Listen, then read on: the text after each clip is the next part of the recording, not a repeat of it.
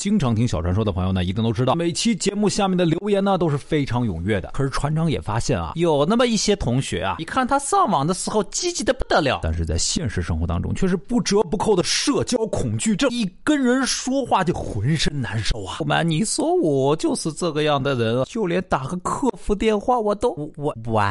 是幺幺零零八六啊啊，没没什么事，哈哈，先挂了，先挂了。我要是接触陌生的环境，就会特别的不自然，手都不知道往哪儿搁，从捏衣服角到玩头发，不知不觉就把手往嘴里塞。我生活的圈子很小的，基本上不跟陌生人说话的。要是有陌生的电话打进来，我都会觉得很害怕。呃，如果是卖房子的电话，我都不知道怎么拒绝他。我跟你说，你要是给我个键盘，给我个电脑打字，那我是滔滔不绝，口若悬河。但但是要是出去说话，那就是话题终结者。慢慢的，你就开始变成一个讨好型人格了，看不出来吧？对，大家都觉得我很酷，其实根本不是啦。我也想跟人家打成一片的啦。他们都说我笑点特别高，我是真不知道有什么好笑的，哪儿好笑？笑点在哪儿？还得配合他们很尴尬的假笑。我每天去幼儿园接我孩子放学，别的家长都能凑一块儿聊天，就我孤零零的在那儿站着。我现在出门拿个快递都要规划好线路，以免遇到熟人不知道怎么打招呼，不知道聊些什么，很尴尬的。我微信上除了我女朋友，其他的人都是消息免打扰，也没什么急事儿，最好别找我。语言表达能能力下降的很快。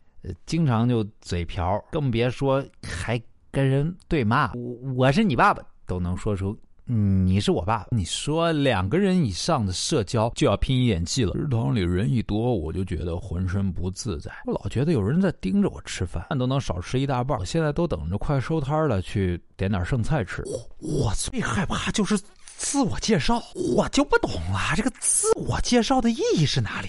啊，我不是都写在简历里了吗？我觉得网购就是给了我第二次生命啊！像我这种废物，去奶茶店买一次奶茶都觉得是人生的一场试炼。嗯，我没什么朋友。